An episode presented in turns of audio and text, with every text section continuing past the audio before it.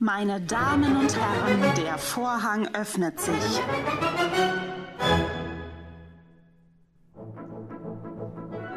Herzlich willkommen zu Piangi, Piangi, Piangi, der Filmcast. Ein Opernpodcast von und mit Christine Stein und Dominik Frank. Heute La Traviata von Giuseppe Verdi. Zu Gast bei uns ist Jonas Würdinger.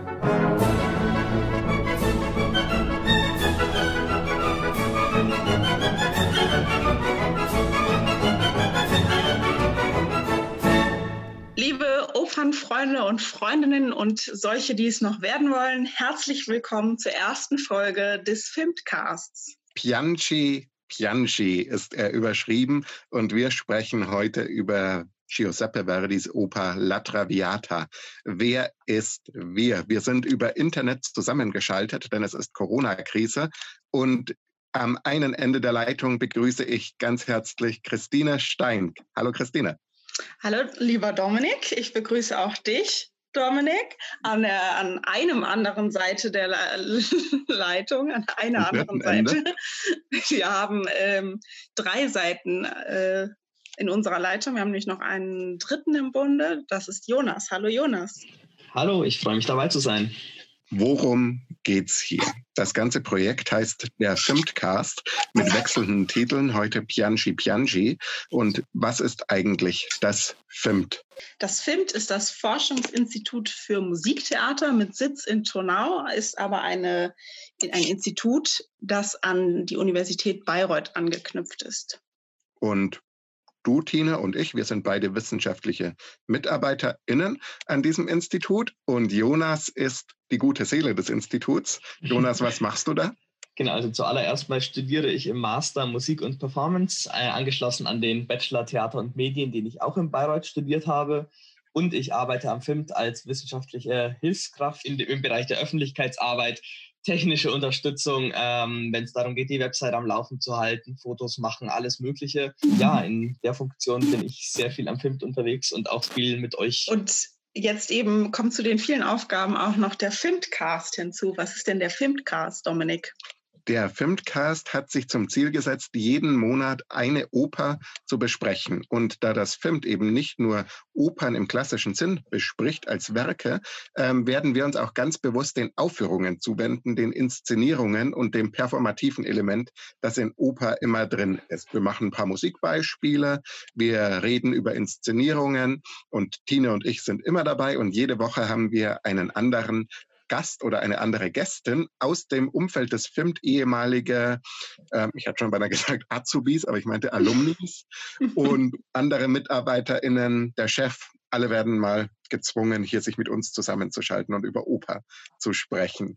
Und Jonas, wir sprechen heute über Traviata. Wie ist denn dein Bezug zu Traviata? Ähm, mein Bezug zu La Traviata dafür, dass es eigentlich so eine klassische Standardoper ist, sage ich einfach mal, ist immer noch relativ oberflächlich, würde ich tatsächlich sagen. Ich habe sie tatsächlich erst einmal gesehen, im November letzten Jahres in Stuttgart an der Staatsoper unter der Inszenierung von Ruth Berghaus. Ähm, und natürlich unter diversen Umständen während meinem Studium ganz viel davon gehört, von den auch popkulturellen Referenzen, die gefühlt alles, was im Musiktheater oder auch in Filmen die letzten Jahre, Jahrzehnte passiert ist, irgendwo auf La Traviata beziehen. Jonas, du hast es schon angesprochen, also Traviata gehört zum, zu einer der häufigsten gespielten Opern, sozusagen zum Opernkanon und ist auch in der Popkultur äh, viel beachtet worden. Aber dieser Erfolg war ja nicht von Anfang an gegeben. Am Anfang war es nämlich ein Fiasko, so sagt, ähm, so sagt Giuseppe Verdi selber in einem Brief äh, kurz nach der Uraufführung. Also die Uraufführung war ja im März 1853. Und in einem Brief ein paar Tage später schreibt Verdi dann, Caro Emanuele, die Traviata gestern Abend durchgefallen. Ist es meine Schuld oder die der Sänger? Die Zeit wird urteilen. Na, ich glaube, die Zeit hat geurteilt. Es war nicht Verdis Schuld. Das Stück wird heute tatsächlich, Arte hat mal so eine Umfrage gemacht vor fünf, sechs Jahren äh, zur Beliebtheit von Opern und La Traviata ist in dieser na doch recht großen, wenn auch nicht ganz repräsentativen Umfrage mit Abstand die beliebteste Oper der Welt geworden. Und das sagt natürlich einiges. Aber wo, ja, was ist eigentlich das Besondere an Traviata? Wir haben gerade schon so in die Entstehungsgeschichte reingehört. Aber Tine, magst du dann noch was dazu sagen, warum das damals so ein Skandal war oder warum Verdi da die gewohnten Pfade verlassen hat? Also ein Misserfolg war es zum einen vielleicht wegen der nicht so erfolgreichen Sänger und Sängerinnen, zumindest an diesem Premierenabend, vielleicht auch an, wegen mangelnder Vorbereitung.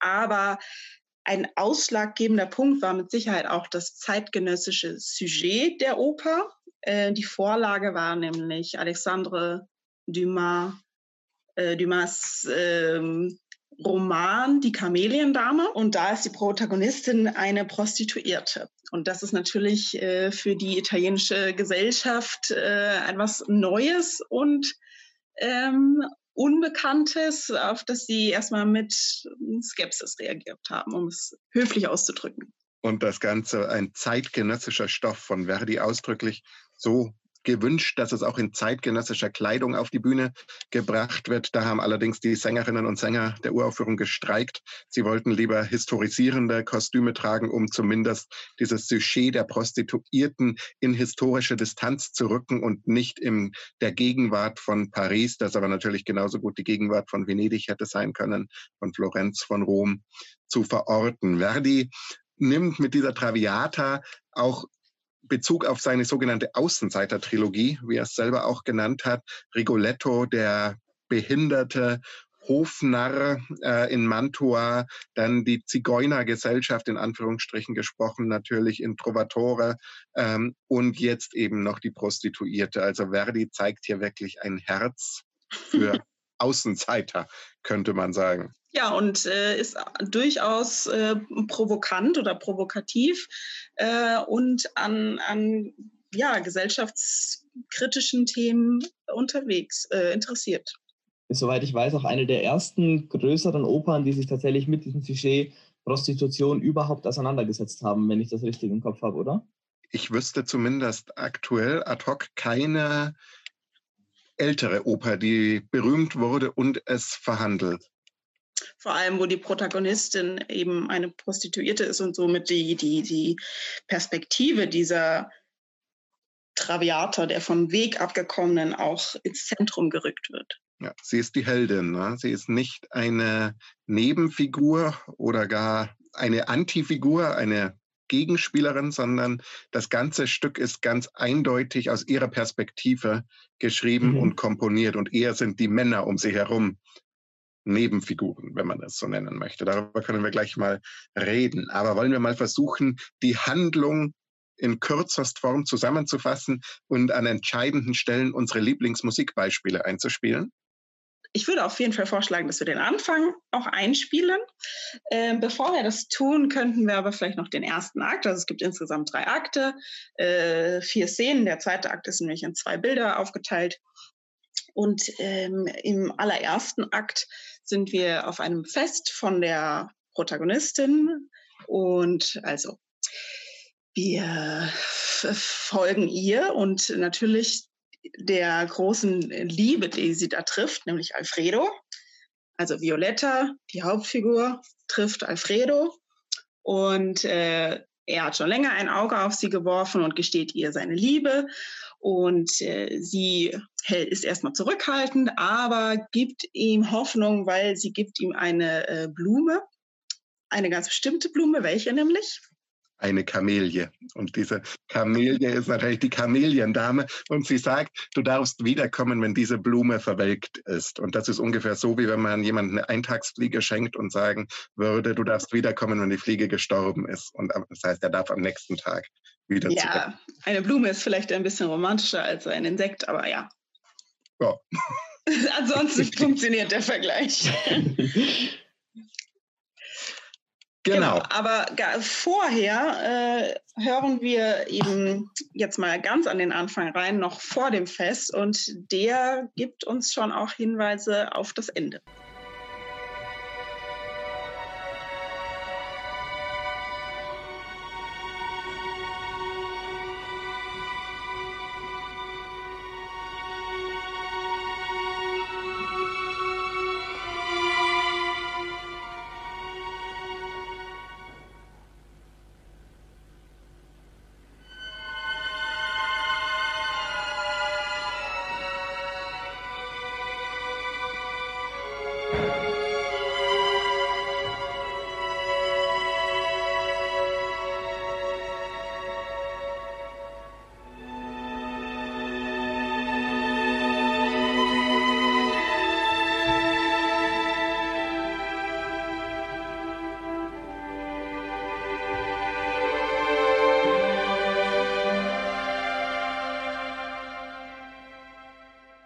Ja, ganz tolle Musik und wir hören, Verdi startet eben nicht, wie man sich denken könnte oder wie es klassischerweise gemacht wurde, mit Pauken und Trompeten mit einem ganz eingängigen, schmissigen Motiv, sondern er startet ganz zart mit den zweigeteilten Streichern, die hier ganz zarte, fast sphärische Klänge spielen und damit verweisen auf das Ende, nämlich auf den Tod von Violetta Valerie.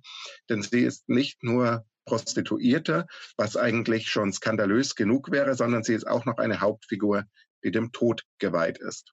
Was man dazu vielleicht noch sagen kann zur Ouvertüre, dass Verdi vorgeworfen wird, er hätte in dieser Ouvertüre geklaut. Und zwar in der Ouvertüre von Lohengrin von Richard Wagner, seinem Gegenspiel sozusagen. Es ist ja auch für uns äh, als Bayreuther Wissenschaftler eigentlich ein Sakrileg, dass wir hier mit Verdi starten. Ja. Aber wir tun das trotzdem. Ja, dann würde ich sagen, hören wir auch in diese Ouvertüre mal rein, dass ihr euch auch ein eigenes Urteil fassen könnt.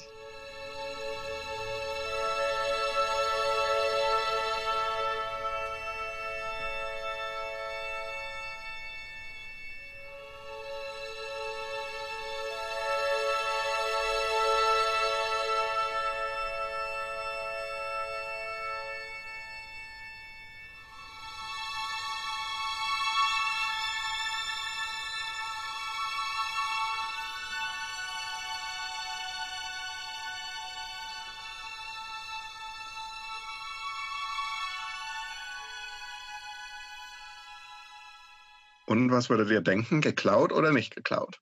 Also ich persönlich kann diesen Vorwurf tatsächlich nicht so ganz nachvollziehen, weil ich das Gefühl habe, in der äh, La Traviata hat man dieses schon sehr dramatische Vorahnungsmusik, die eben schon auf ihren Tod verweist, die sehr schwer ist, sehr getragen, wo die Mollklänge von Anfang an rauskommen, während ich bei der Lohengrin-Ouvertüre eher an Sonnenaufgang denke. Also da hat man diese sehr leeren Akkorde, die, die, irgendwie noch nicht so ganz vollständig sind, wo man sich auf irgendwas zubewegt, während, während ich bei La Traviata vielmehr schon diese Gedanken eines Endes ähm, verspüre, wenn ich das höre.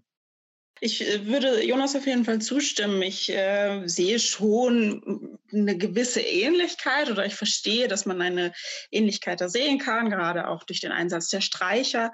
Aber ich würde auch sagen, dass es vom Charakter sich sehr stark unterscheidet, während eben sich bei Lohengrin etwas, das aufbaut, etwas entwickelt, so Stück für Stück.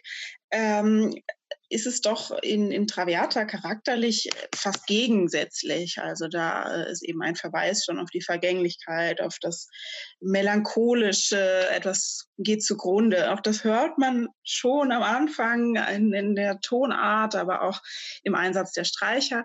Und von daher würde ich sagen, ja, kann eine Parallele oder, oder Ähnlichkeiten kann man sehen. Es kann aber auch an einer gewissen Einfluss der Zeit äh, gelegen haben. Ich meine, es sind kurz hintereinander entstanden, die beiden äh, Werke. Ja. Und man könnte natürlich sagen, dass beide einfach mit diesen sehr romantischen Streichern irgendwo auch, wie gesagt, in diese musikalische Epoche gut reinpassen. Also die Vertreter der These, dass Verdi geklaut hat, argumentieren ja immer, dass in Verdis Nachlass ein Lohengrin Klavierauszug mit ganz vielen Anmerkungen beim Vorspiel war, äh, dass er das quasi analysiert und nachgemacht hat. Ich wollte nur noch kurz die Geschichte erzählen von Wagner und Verdi, die ja ganze Bücher gefüllt hat, zum Beispiel dieses hier. Ich halte es mal für Tini und Jonas in die Kamera und erzähle für die Hörerinnen und Hörer. Es heißt Liebestod, Wagner, Verdi, wir von Holger Nolzer und es erzählt diese Geschichte ganz ausführlich und ich mag das Buch sehr, ganz tolle Analysen auch von den Werken. Und darin kommt eben auch vor, dass Wagner sich immer an Verdi abgearbeitet hat und Verdi, aber eigentlich war ihm Wagner egal. Ja? Also als Wagner gestorben ist, Verdi hat ihn ja überlebt, hat äh, er auch in einem Brief an seinen Verleger geschrieben, Wagner ist tot, traurig, traurig, traurig, fünf Ausrufezeichen und dann aber im nächsten Satz weitergemacht, welches Notenpapier bitte zu bestellen sei. Also es hat ihn nicht so sehr getroffen. Ja, das ist wahrscheinlich äh, eine sehr vielsagende Anekdote über die Beziehung der beiden Komponisten. Genau, zweiter Akt. Wir haben gleich einen Zeitsprung. Ähm, wir befinden uns jetzt drei Monate später in einem Landhaus außerhalb von Paris. Ähm, Violetta und Alfredo sind jetzt schon zusammengezogen und sind ein junges, verliebtes Paar. Das ging aber ähm, schnell. Ja, niemand, niemand weiß so genau, wie das passiert ist. Es ist allgemein eine ganz spannende Geschichte in der Oper, dass die Liebesbeziehung der beiden eigentlich nie gezeigt wird, sondern immer nur, was daran eigentlich schief läuft.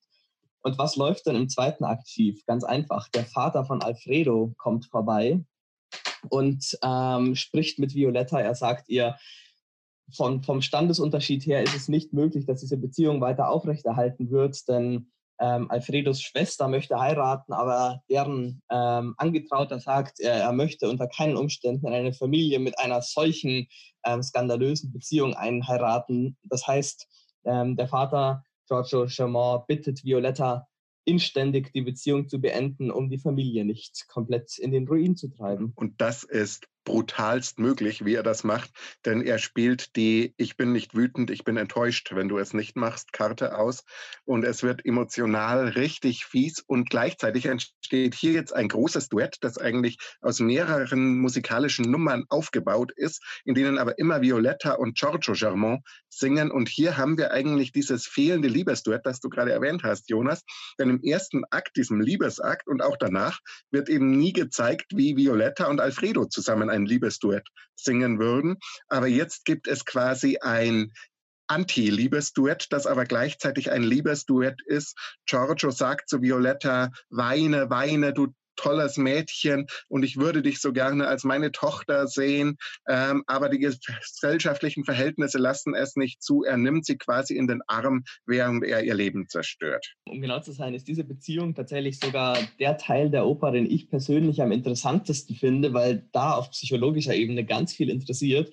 Und auch dieses angesprochene Duett ist tatsächlich musikalisch mein Lieblingsmoment. Und ich würde vorschlagen, wir hören an der Stelle einfach mal rein. Ja, sehr gerne.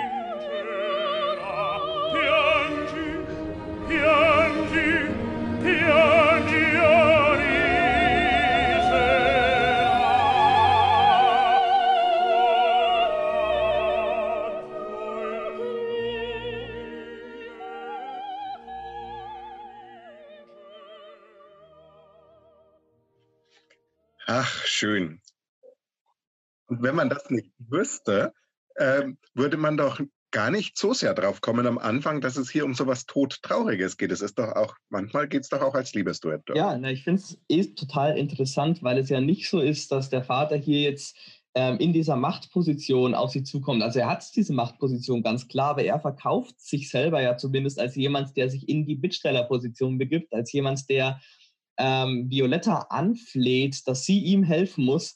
Ähm, so nach dem Motto, es sind beide Opfer der zeitlichen Umstände. Und er geht ja auch explizit auf Violetta zu, weil er weiß, bei Alfredo kann er eh nichts erreichen. Also ich finde diese, diese Beziehung der beiden total interessant. Was passiert weiterhin? Der Cut von Violetta und Alfredo, den sehen wir nicht, denn Violetta reist einfach ab und Alfredo steht quasi vor dem leeren Haus und Szenenwechsel. Und in den meisten Inszenierungen ist jetzt Pause. Und das ist aus meiner Sicht dramaturgisch totaler Quatsch. Denn die Pause müsste eigentlich sein nach dem zweiten Akt, also nach dem dritten Bild, wird aber meistens, weil dann der dritte Akt doch relativ kurz ist und man nicht möchte, dass es zwei Stunden und dann nochmal eine Stunde ist, ähm, weil die Gastronomie auch dann vorher dicht machen möchte, was weiß ich.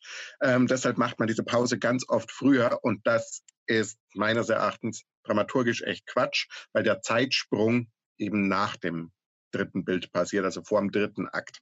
Also Dramaturginnen und Dramaturgen der ganzen Welt, überlegt euch das gut, diskutiert das. Ähm, alternativ kann man natürlich auch gar keine Pause machen und durchspielen. Das funktioniert auch super. In Stuttgart hatte ich damals tatsächlich zwei Pausen, eine etwas kürzere und eine etwas längere nach dem ersten und nach dem zweiten Akt. Das geht auch, auch nicht schlecht. Aber natürlich ähm, geht es auch nach einer Pause oder ohne Pause dann weiter. Also Flora feiert auch ein Fest. Ganz am Anfang. Wer ist denn Flora, Tine? Äh, Flora ist ebenso eine Dame der Halbwelt, eine Freundin von Violetta. Ja, und sonst wissen wir nicht viel, denn sie ist eine relativ kleine Rolle. Ja, also sie ähm, hat in der Oper in dem Werk eben von Verdi und Piace, dem äh, Piave, nicht Piace, Piave von der Librettist, hat sie tatsächlich eine ähm, ja, geringe Rolle. Also der einzige, der ähm, sogar eine größere Rolle hat als in der Vorlage von Dumas, ist ja der Vater, der hier bei Verdi deutlich aufgewertet wird. Aber Flora feiert ein Fest. Ja, ich muss eine kurze Geschichte zu Flora erzählen, denn wir hatten, ich, bevor ich nach Bayreuth gewechselt bin, war ich in München und habe ein Forschungsprojekt zur Nazi-Vergangenheit der Bayerischen Staatsoper, ähm, war ich mit dabei. Ähm, das war auch ganz toll und im Rahmen dieses Projektes haben wir auch Sänger interviewt, die damals ganz äh, frisch am Haus waren als junge Menschen. Ähm, äh, Nationaltheater in München. Und wir haben einen interviewt, der auch so eine ganz kleine Rolle in Traviata gespielt hat, nämlich den Marquis d'Aubigny. Das ist auch so ein Gast auf diesem Fest bei Flora. Und die hatten die Tradition, die sind im ersten Bild dran. Ähm, Flora und die ganzen Herren, die da zu Gast sind und dann erst wieder nach dem großen Landhausakt. Ähm, und dazwischen haben sie fast eine Stunde frei. Und dann war immer Tradition, dass es Sektempfang in der Garderobe der Sängerin von Flora gab. Also egal wer das war, aber diejenige, die Flora singt, muss dann quasi den Sektempfang geben. Und was mich interessieren würde, ist, ob diese Tradition eine speziell Münchner Tradition der Nachkriegszeit war oder ob es das an anderen Häusern auch gibt. Oder noch gibt. Also gab ja, damals oder heute noch gibt. Das wäre auf jeden Fall eingeführt werden sollte. Ja, also der. Auf jeden der, Fall charmant hinter der Bühne einfach gleich weiter zu feiern. Ja, vor allem genau. mit richtigem Sekt. ja. Ja, das äh, wäre natürlich mal interessant. Also vielleicht hört das jemand, der uns da äh, berichten kann. Genau. Aber was passiert denn jetzt auf dem Fest bei Flora? Ja, also Alfredo hat äh, eine Einladung gefunden von, von Violetta, also nein, von Flora an Violetta zu diesem Ball. Und da denkt er sich, dann geht er doch auch gleich hin und konfrontiert seine Ex-Geliebte, weil die ist ja einfach so abgereist und hat ihm nur einen Brief hinterlassen, dass sie ihn nicht liebt oder nie geliebt hat. Und ähm, ja, dem muss er mal nachgehen. Und auf diesem Fest treffen sie sich. Und die Situation eskaliert, denn Alfredo spielt um Geld mit Violettas Begleiter, dem Baron Dufol, den Alfredo für seinen Nebenbuhler hält. In Wirklichkeit ist natürlich sein Gegner sein eigener Vater, aber das weiß er nicht. Sie spielen um Geld. Alfredo gewinnt ganz viel Geld und wirft Violetta dieses Geld ähm, in einer großen Geste vor die Füße quasi, um sie für ihre Liebesdienste zu bezahlen. Das heißt, er reduziert sie wieder, er holt sie von dem hohen Podest der einzig Geliebten runter und macht sie wieder zu einer Prostituierten, die er bezahlt für Sex. Dann ist eigentlich der zweite Akt auch schon fast zu Ende. Ja, fast. Was noch ganz interessant ist, dass tatsächlich auch Alfredos Vater von diesem Eklat total entsetzt ist und seinem Sohn jetzt riesige Vorwürfe macht, wie er Violetta denn so behandeln könne, was natürlich auch eine ganz eigene Ironie in sich selbst inneträgt. Ja, also das ist natürlich dann sehr interessant. Wie wird der Vater dargestellt? Ist dann äh, wirklich äh, auch, kann sich daraus dann vielleicht tatsächliche Reue entwickeln.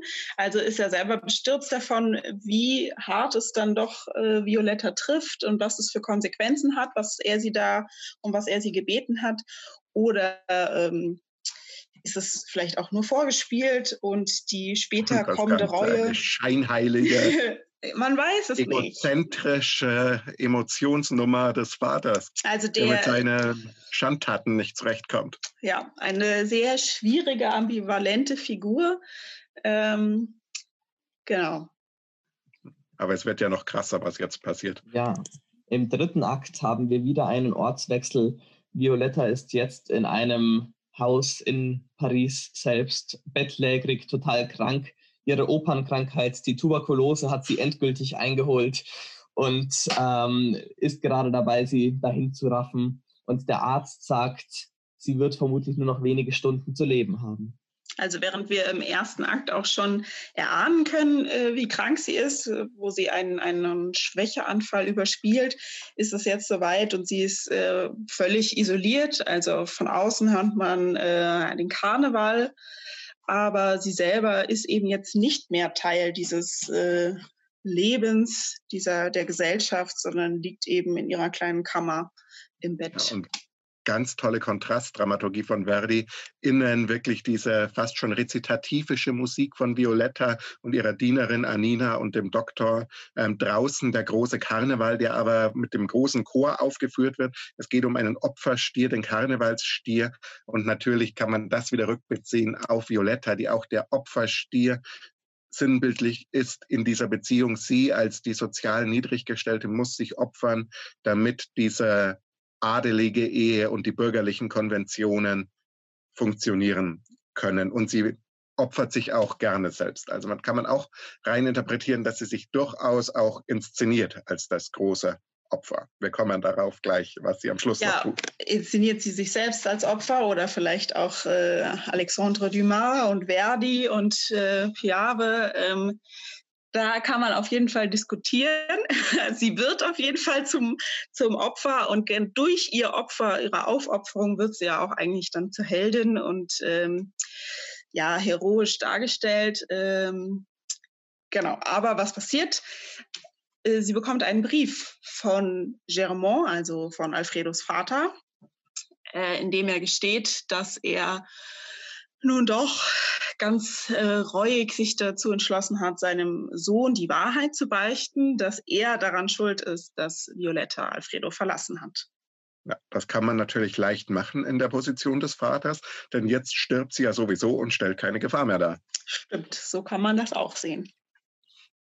Ihr seht schon, ich bin so ein bisschen die Position, ich mag diesen Vater nicht so als ja. Figur. Ich finde ihn vor allem undurchsichtig. Also ich, ich kann beide Argumentationsstrukturen sehr, sehr gut verstehen, aber genau das macht die Figur eben so spannend, dass beides gleichermaßen möglich ist. Ich finde ihn auf jeden Fall menschlich, im Gegensatz zu Violetta. Mhm. Violetta, die ihre eigenen Bedürfnisse zurückstellt, um äh, dann ja für Alfredo und die ganze Familie eben, dass die ihr Glück verdient haben oder aber sie nicht.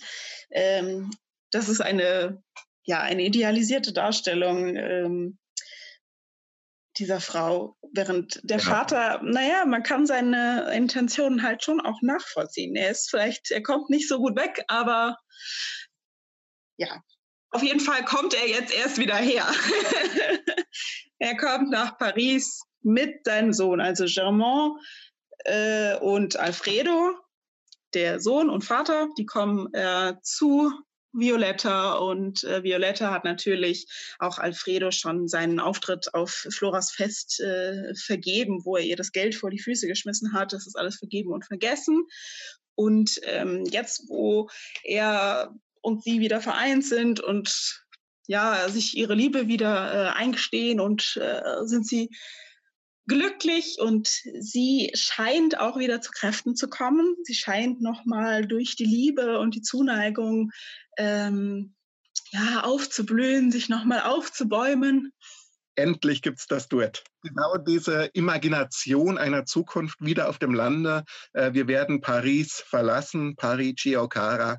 Ähm, Violetta und Alfredo singen zusammen, sie rafft sich auf und im Moment des höchsten Glücks fällt sie wieder zusammen und es geht in das große Finale. Und Violetta macht jetzt einen Move, mit dem man wirklich Menschen traumatisieren kann. Denn sie sagt zu Alfredo, wenn du jemals eine neue Freundin haben solltest ähm, und ich wünsche dir, dass du eine hast, dann schenk ihr bitte dieses Bild von mir, das sie immer um ihren Hals tragen soll und sag ihr, dass ich als Engel im Himmel für euch beide bete. Aus heutiger Sicht natürlich sehr seltsam, äh, aber es hat damals war es bestimmt eine schöne Geste. Ich werde euch beobachten. Ja. Passt gut auf. Ich halte es auch für eine sehr selbststilisierende Geste, die Alfredo und einer potenziellen neuen Frau eine ganz schöne Hypothek mitgibt. Ja, ähm, es, es, es, passt aber auch zu dieser Aufopferung, die sie dann in so himmlische, himmlische Sphären äh, idealisiert und emporhebt. Also äh, es passt auf jeden Fall in dieses Narrativ hinein. Und sie hat natürlich keine bösen Absichten. Natürlich nicht. Nein. Höchstens ein bisschen selbststilisierende. Ja. Wollen wir mal reinhören? Auf jeden Fall. Sehr, sehr gerne.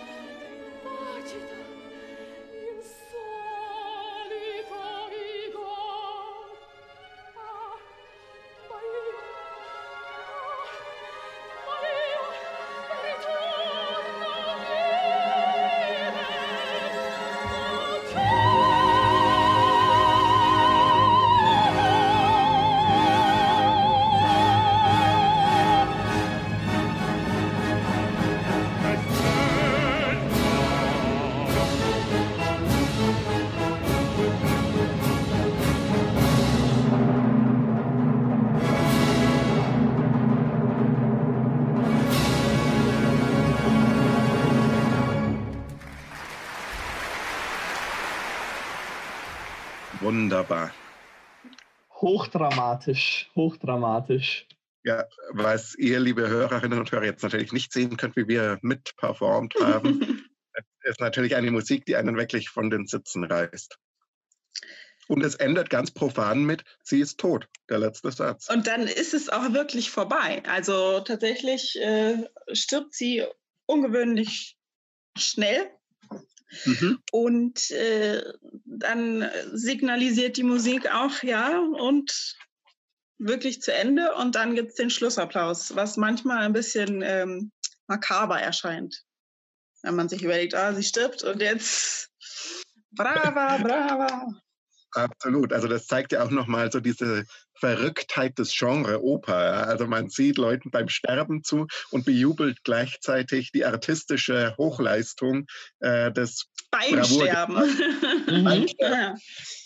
Es ist, und es ist ganz interessant, weil diese Tatsache, dass es tatsächlich mit ihrem Tod auch das Stück abbricht, also wir nicht mehr sehen, wie der Vater und der Sohn, was die jetzt noch tun würden, echt nochmal die These vom Anfang so bekräftigt, dass es wirklich aus ihrer Perspektive. Ja, das ist sehr markant auch für, für das Stück. Sie ist ja auch die einzige, die in jeder einzelnen Szene vorkommt. Also man hat wirklich ihre Innensicht. Genau, fast. Und die einzige Szene, in der sie nicht vorkommt, es gibt ja am Ende des ersten Bilds im zweiten Akt dieses Duett von Charmant und Alfredo, wo es um die Schwester geht, die auf ihn wartet, die wird meistens gestrichen. Wobei das total schön ist. Also ich mag das total gerne. Also in der Salzburger Vorstellung ähm, mit Anna Netrebko und Rolando Villason, die ja relativ berühmt ist, da gibt es das mal. Also die, aber da ist sie trotzdem auf der Bühne. Also die machen das dann inszenatorisch. Ja, da sind wir auch schon beim nächsten Teil. Jetzt äh, sind wir durch die Handlung durch mit ein paar Hörbeispielen und ähm, dann kommen wir gleich schon zum Punkt Inszenierungen. Genau, wir wollen nämlich eben gerade diesen Ansatz des FIMT stark machen, dass es eben nicht nur die Partitur gibt, das Werk, sondern eben diese Partitur erst zur Oper wird, in dem Moment, wo sie auf die Bühne gebracht wird. Und wir wollten mal so drüber sprechen, wie das inszeniert wird. Jonas, magst du vielleicht mal erzählen aus Stuttgart, wie so dein szenischer Eindruck war, dieser Ruth Berghaus-Inszenierung, die ja auch schon 20 Jahre alt ist? Ja, äh, kann ich sehr, sehr gerne machen. Also es ist total faszinierend. Sie ist ja fast schon 30 Jahre alt. 1993 oh, oh. kam sie raus. Ähm, und dafür muss ich sagen, hat sie, ist sie sehr, sehr, sehr, sehr gut gealtert, was glaube ich auch an dem äh, Bühnenbild von Erich Wonder lag, das eben ähm, sehr stark im Stil der 20er Jahre gehalten ist. Man hat ähm, sehr wenige Farben, alles ist sehr schwarz-weiß gehalten. Ähm, man hat viel Spiel mit verschiedenen Wetterlagen, wenn es eben darum geht, dass, dass Sachen im Schnee spielen, dass Sachen ähm, eben im, äh, wenn, im letzten Akt, wenn, wenn sie den Karneval vor der Tür hat, es innen eisig kalt ist, obwohl es draußen wunderschöner Sommer ist. Ähm, da wird eben ganz, ganz viel mit, mit diesen Stimmungen über die Farben gespielt, was für mich sehr, sehr gut funktioniert. Und was ich da auch sehr, sehr spannend fand, ist, dass in der Inszenierung eben der Vater ähm, tatsächlich sehr, sehr leidend dargestellt wurde. Also der, der Vater selber ähm, ist quasi jemand, der zu keinem Zeitpunkt groß seine Macht aus, ausspielt, sondern zwar sehr, sehr wuchtig ist von der Gestalt, aber trotzdem fast zurückhaltend und eben in diese Flehstimmung bis zu einem gewissen Punkt reinkommt was ich sehr, sehr interessant fand, was eben für mich die Rolle auch nochmal spannender gemacht hat. Ähm, während Alfredo für mich tatsächlich sehr, sehr grau geblieben ist, ähm, was glaube ich nicht nur der, der Performance, sondern auch der Inszenierung geschuldet ist, womit eben quasi dieses Statement gemacht wird, dass es eigentlich nicht um Alfredo geht, dass der eigentlich die unwichtigste Hauptrolle der, der gesamten Oper ist, bis zu einem gewissen Punkt. Ähm, und ja, wie gesagt, von, von den gesamten Bildern und allem war ich sehr positiv überrascht, dass eine so doch relativ alte Inszenierung immer noch sehr, sehr gut funktioniert und auch immer noch recht aktuell erschien. Ja, vielen Dank, Jonas. Ich würde gern berichten über eine Inszenierung, die inzwischen in Luzern läuft. Ich habe sie gesehen in Hannover ähm, in ihrer Premierenserie von Benedikt von Peter mit Nicole Chevalier als Violetta Valerie. Und das Spezielle an dieser Inszenierung war, dass Violetta die einzige Figur ist, die auf der Bühne singt und steht und spielt und quasi das ganze Stück als One-Woman-Show inszeniert ist. Sie hat so eine Bühne mit Leuchtschrift ähm, hinter sich, also so Glühbirnenlämpchen, die sowohl Schriften zeigen können als auch so Jahrmarktseffekte. Ähm, und sie ist wirklich eine ganz tolle Sängerdarstellerin, äh, Nicole Chevalier, die das auch tragen kann, diese zwei Stunden 20 oder was das gedauert hat, ohne Pause. Und alle anderen Figuren, alle anderen Sängerinnen und Sänger und der Chor sind im Publikum verteilt, singen also aus dem Publikum und aus den Rängen. Und man hat dann tatsächlich diesen Eindruck, dass alles eigentlich nur eine große Fantasie äh, von ihr ist. Man könnte es so lesen, dass es eine Selbststilisierung von ihr ist, ihre Wunschfantasie. Man könnte es aber auch schon lesen als eine Art Fiebertraum oder eine Art Fantasie im Sterben, wenn ihr nochmal alles durch den Kopf geht. Also eine ganz wunderbare, ganz, ganz großartige Inszenierung, die ich total gerne nochmal sehen würde. Und ich hoffe, ich schaffe das nochmal in Luzern oder vielleicht dann demnächst auch noch woanders. Ja, das klingt wirklich spannend. Vielleicht schaffen wir es gemeinsam äh, mal nach Luzern zu fahren und uns das anzuschauen. Das wäre toll. Lasst Sobald die Theater machen. hoffentlich wieder offen haben. Ja, oh, das ja. wird wahrscheinlich dieser Spielzeit nichts mehr. Vielleicht ähm, wollen wir abschließend noch einmal auf den Einfluss von La Traviata auf die Popkultur gehen. Tine, du hast einen Film mitgebracht, ja. in dem Traviata eine richtige Rolle spielt. Also abgesehen von verschiedensten äh, Referenzen auf dieses Werk in popkulturellen Kontexten ist natürlich äh, auch die Musik äh, wie viele Werke von Verdi in verschiedenen äh, medialen Bearbeitungen zu hören. Also die meiste, es gibt viele, viele, viele Hits und die meisten Menschen äh, kennen einige davon, ohne es zu wissen, durch äh, Werbung, Filme und so weiter. In einem Film, wo Traviata tatsächlich äh, wo nicht nur die Musik drin vorkommt, sondern äh, die Oper an sich auch thematisiert wird, ist Pretty Woman äh, kennen vielleicht einige von unseren Hörern und Hörerinnen äh, mit Julia Roberts und äh, Richard Gere, die die beiden Protagonisten spielen. Julia Roberts spielt da eine Prostituierte. Ah, da sehen wir schon die Parallele zur Oper La Traviata. Aber äh, ihr, also Julia Roberts, die Figur, die sie spielt, verliebt sich dann in ihren Freier und der in sie, also auch wieder eine Parallele. Und der Freier gehört eben, ist ein sehr wohlhabender Mann und gehört ja zu den Menschen, die gerne und regelmäßig in die Oper gehen und nimmt sie auch mit in die Oper. Und was schauen sie natürlich? Freischatz. Fast. sie schauen sich, sie gehen in eine Traviata-Vorstellung. Und äh, in dem Film sehen wir dann auch einen, einen Zusammenschnitt äh, der größten Hits aus, aus der Oper äh, und verfolgen dabei aber also ein paar kurze Szenen, ähm, in dem auch äh, die Inszenierung gezeigt wird, also die Bühne. Das ist da eine sehr konventionelle ähm, eher historisch anmutende Inszenierung, die ist jetzt nicht so interessant, aber wir sehen eben auch die emotionale, emotionale Reaktion ähm, der, der Figuren des Films. Äh, da ist zum einen ist es sehr interessant, diese Handlung in der Handlung und die Parallelen, aber als ich das erste Mal das so realisiert habe, dachte ich, es ist doch eine sehr seltsame Geste oder es ist also irgendwie sehr seltsam, wenn man mit einer Frau, einer jungen Frau ausgeht, die als Prostituierte arbeitet. Und dann geht man in die Oper, wo die Protagonistin eine, eine Prostituierte ist, die an Tuberkulose stirbt und auch noch den, die Hauptzeit dann kurz vor ihrem Tod einsam und verlassen ist. Und ähm, ja, das ist entweder unsensibel oder einfach sehr seltsam. Wie geht dann Pretty Woman aus? Hat das ein Happy End? Ja, sie, ähm, also ich habe den Film schon lange nicht mehr gesehen, aber sie, es gibt auch Probleme, weil dann äh, rauskommt, dass sie eine Prostituierte ist vor der, vor den Freunden, diesen ähm, der höheren oder besseren Gesellschaft sozusagen. Und äh, da gibt es ein paar, also ist auch wieder diese Parallele, dass die Tätigkeit zum Problem wird in der Anerkennung im gesellschaftlichen Kontext. Aber sie kommen zusammen und ich glaube, sie bleiben am Ende auch zusammen. Und sie passt sich natürlich an seinen Lebensstil an. Na klar, was sonst. Ja. Super.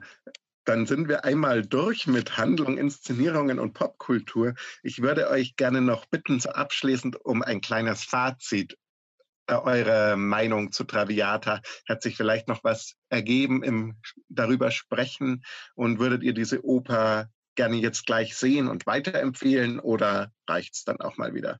Also ich möchte unbedingt diese Inszenierung ähm, mit Nicole Chevalier sehen, nicht nur weil sie eine unglaubliche Sängerin und auch äh, Darstellerin ist, Performerin. Das ist ähm, eigentlich immer ein, eine Fahrt äh, wert, wo auch immer sie gerade zu sehen und zu hören ist.